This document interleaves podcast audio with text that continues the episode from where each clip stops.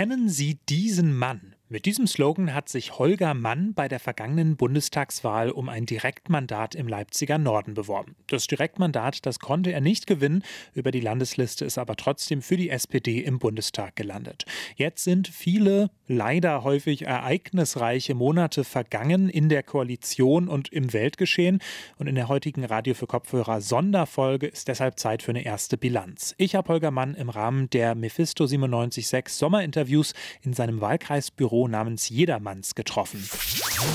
Mephisto 976, Radio für Kopfhörer.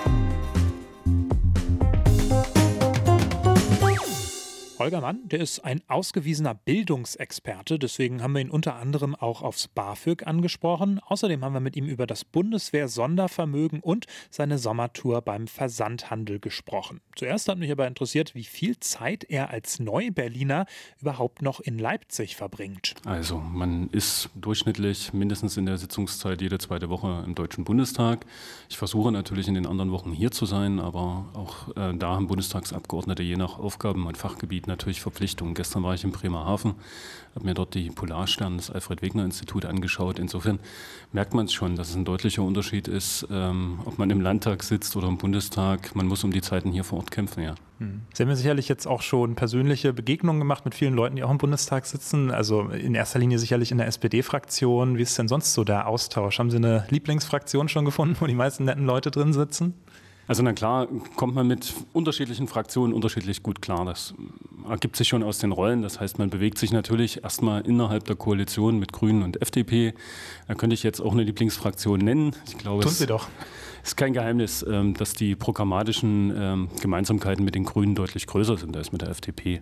Das muss natürlich nicht heißen, dass man mit jedem sofort persönlich gut klarkommt, aber bisher habe ich keine schlechten Erfahrungen machen müssen. Ich erinnere mich noch, Sie waren auch bei der Mephisto 976 Podiumsdiskussion vor der Bundestagswahl. Da wurden Sie gefragt, lieber Rot-Rot-Grün oder Ampel? Und Sie haben doch ziemlich aus der Pistole geschossen gesagt, Rot-Rot-Grün. Nehmen wir mal an, die Diskussion würde jetzt nochmal stattfinden. Würden Sie wieder die gleiche Antwort geben? Ja, jetzt äh, hätte sich diese Frage erübrigt, weil es schlicht rechnerisch nicht möglich ist. Nehmen wir an, es wäre möglich, ja. Nehmen wir an, es wäre möglich, hätten wir vermutlich immer noch größere Schnittmengen im rot-rot-grünen Bündnis. Aber es ist so, wie es ist. Und wir suchen uns nicht die Mehrheiten raus, sondern der Wähler tut das und wir müssen damit umgehen. Und äh, das tun wir ja gerade. Sie hatten letzte Woche äh, in Ihrem Büro ja eine Diskussion auch hier zum Sondervermögen der Bundeswehr. 100 ähm, Milliarden. Sie haben auch zugestimmt ja im Bundestag. Haben Sie das gerne, wäre vielleicht ohnehin falsch gesagt, aber haben Sie das mit Bauchschmerzen getan? Es ist ja jetzt keine klassische SPD-Position. Man könnte sagen, das Geld wäre an anderer Stelle besser aufgehoben, sagen wir in der internationalen Zusammenarbeit, in der Entwicklungshilfe. Mit welchem Gefühl haben Sie damals zugestimmt? Also gerne gibt man nicht 100 Milliarden für Rüstung aus, weil es ja keine Entscheidung ist, äh, die wir aus freien Stücken und äh, sozusagen mit Begeisterung vollzogen haben, sondern weil es definitiv eine Reaktion auf den Angriffskrieg ist Russlands auf die Ukraine.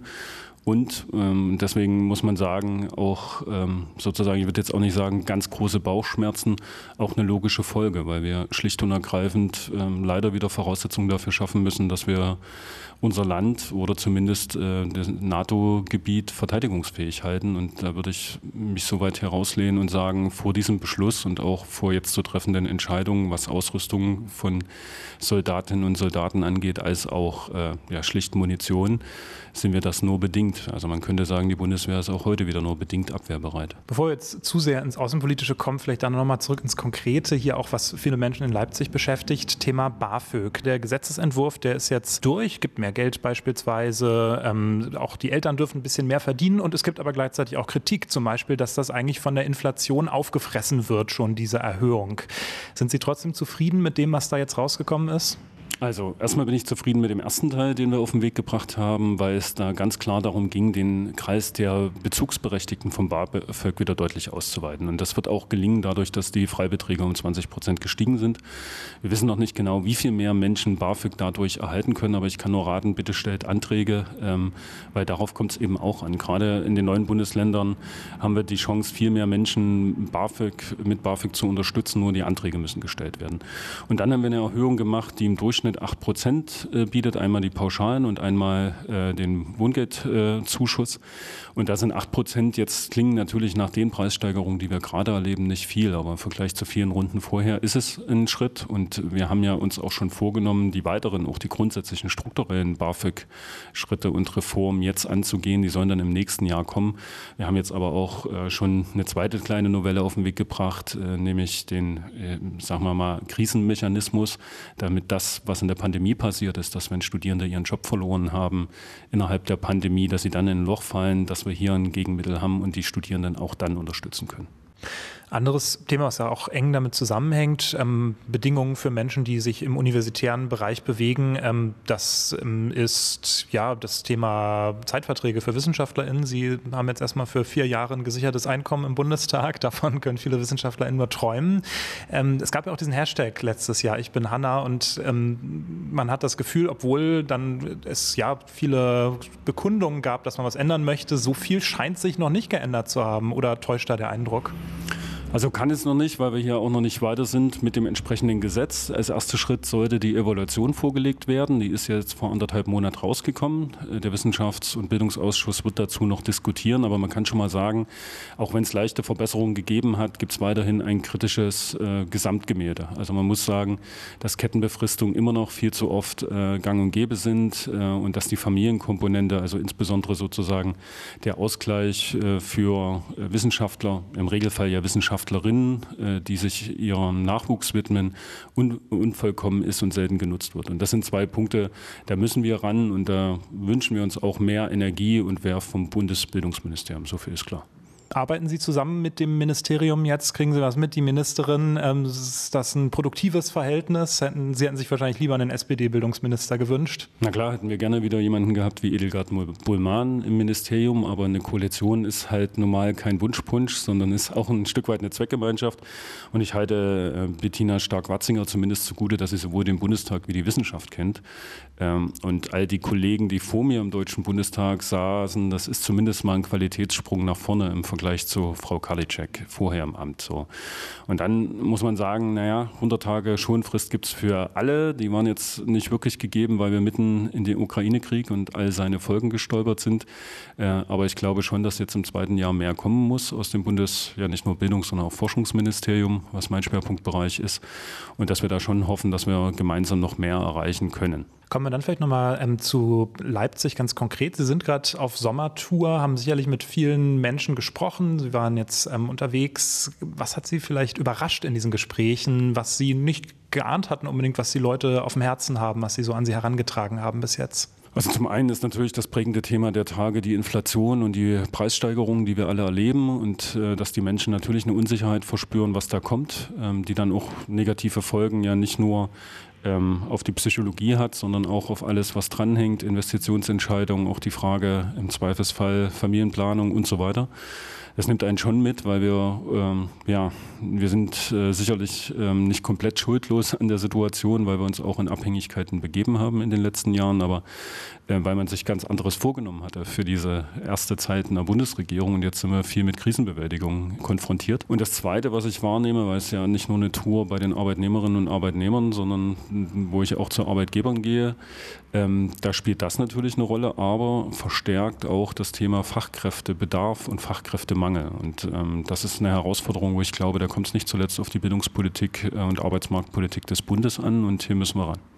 Sie waren jetzt gerade bei DHL, haben da, glaube ich, auch Briefe ausgetragen, wenn ich das richtig gesehen habe im Internet. So ein bisschen mitgeholfen zumindest oder täuschte da mein Eindruck? Habe ich, aber es ging natürlich vor allen Dingen um einen Einblick. Also sowohl ein Einblick, wie die Arbeitsrhythmen sind, auch die Arbeitsbedingungen. Der Logistikbereich ist ähnlich wie der Pflegebereich nur nicht dafür bekannt, die besten Arbeitsbedingungen zu haben. Da muss man sagen, DHL kann da durchaus äh, auch dank eines Tarifvertrages und einer guten Arbeitnehmervertretung zu Recht behaupten, dass es dort ein gutes Arbeitsklima gibt. Die schaffen schaffen es zum Beispiel auch noch, ihren Fachkräftebedarf zu decken. Deswegen, also wir werben weiterhin für gute Arbeit, weil es nützt beiden Seiten. Äh, aber es geht natürlich da auch um Herausforderungen, zum Beispiel um faire Wettbewerbschancen. Wenn ein großer Mitbewerber, dessen Namen hier in Leipzig auch bekannt ist, sich eben außerhalb eines Tarifvertrages begibt, beziehungsweise sich eine andere Sparte raussucht, weil er sich da günstiger rechnen kann. Oder wenn wir die Frage haben, wer wo Steuern zahlt, äh, dann geht es um handfeste, ja, man muss schon sagen, Standortfragen, auch für die Mitbewerber. Und wenn die Wettbewerbssituation nicht fair gestaltet ist, dann wird der Wettbewerb auf den Rücken von Beschäftigten ausgetragen. Und das wollen wir als SPD definitiv vermeiden und haben hier als Bundesgesetzgeber auch Eingriffsmöglichkeiten. Jetzt sehen wir ja einem Winter entgegen, in dem vieles teurer wird und in dem gleichzeitig Leipzigerinnen und Leipziger natürlich nochmal besonders auch betroffen sind, denn wir haben hier eine Mieterinnen- und Mieterstadt, eine Studierendenstadt. Also ohnehin für viele Leute wird, wird vieles teurer. Gleichzeitig ist so ein bisschen der Eindruck, dass vielleicht die Maßnahmen der Bundesregierung dann doch eher Prinzip Gießkanne sind. Also wenn wir uns jetzt die Mehrwertsteuer, die erniedrigte ähm, fürs Gas beispielsweise angucken, kommt da noch was, worauf man auch als Stadtbewohnerin oder Stadtbewohner sich vielleicht ähm, freuen kann, sage ich mal, ähm, in Bezug auf die Preise? Also erstmal kommt ja laufend was. Wir sind jetzt, glaube ich, inzwischen in dem sechsten Entlastungspaket oder sechsten größeren äh, Maßnahmen äh, Paket, die jetzt auch teilweise ja erst in Kraft treten. Viele Entlastungen, die wir ganz am Anfang gemacht haben, was Pendlerpauschalen angeht, was Steuerfreibeträge angeht. Ich kann jetzt mal grob drüber schreiben, mehr Netto vom Brutto. Äh, die werden sich ja erst mit der ersten Steuererklärung so richtig auszahlen für die meisten. Die Energiepreispauschale, die ist ja übrigens, um das auch nochmal zu sagen, nicht nur für klassische Arbeitnehmer, sondern auch Minijobber und studentische äh, Hilfsjobs gibt. Ähm, die wird sich jetzt auch erst sozusagen auf dem Konto niederschlagen Auflagen im September. Das heißt, viele Maßnahmen werden jetzt erst wirken. Nichtsdestotrotz muss man sagen, die Preissteigerung, die wir gerade erleben und die der Weltmarkt erlebt, das ist ja auch nichts, wo wir autonom sozusagen agieren können. Die sind schon horrend. Wir haben teilweise bei den Großversorgern Steigerung der Einkaufspreise um das Sechsfache äh, die sie Gott sei Dank im Moment nicht durchreichen können. Aber auch hier müssen wir uns Gedanken über die Zukunft machen. Und da, äh, sag mal, da hat man manchmal die Wahl zwischen Pest und Cholera, also die gerade gerade beschlossene, vom Bundeswirtschaftsministerium beschlossene Umlage ist ja nur ein Mittel, diesen Preisanstieg über die Zeit zu strecken und zu verhindern, dass Energieversorger bankrott gehen. Das will sicherlich auch keiner, dass auf einmal gar keine Energie mehr fließt. Aber diese Preissteigerung ein Stück weit zu strecken, um so auch einen solidarischen Ausgleich zu schaffen und daraufhin war die direkte Folge, auch weil wir nicht wollten, dass Staat noch von gestiegenen Preisen profitiert, zu sagen, wenn die EU keine Ausnahmeregelung machen kann, dann setzen wir die Mehrwertsteuer herunter. Und äh, ich glaube, das ist eine ganz klare, auch pragmatische Umgang mit Situationen, die sich keiner rausgesucht hat, die aber ein Ziel haben, nämlich dass die Verbraucherinnen und Verbraucher, soweit wie das Staat leisten kann, entlastet werden von massiven Preissteigerungen.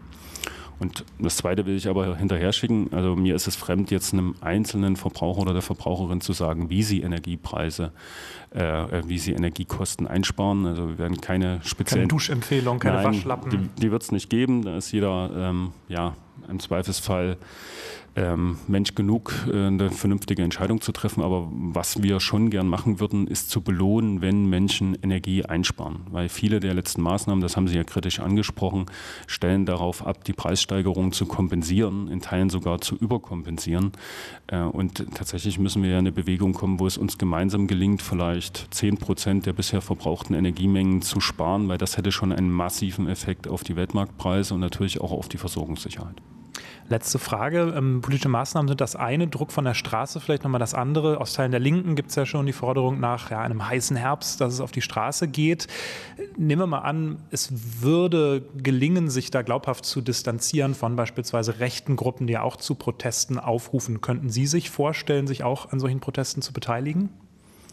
Ja, ich habe mich ja schon verschiedentlich auch an Protesten beteiligt, auch wenn es nicht immer meiner Partei genehm war.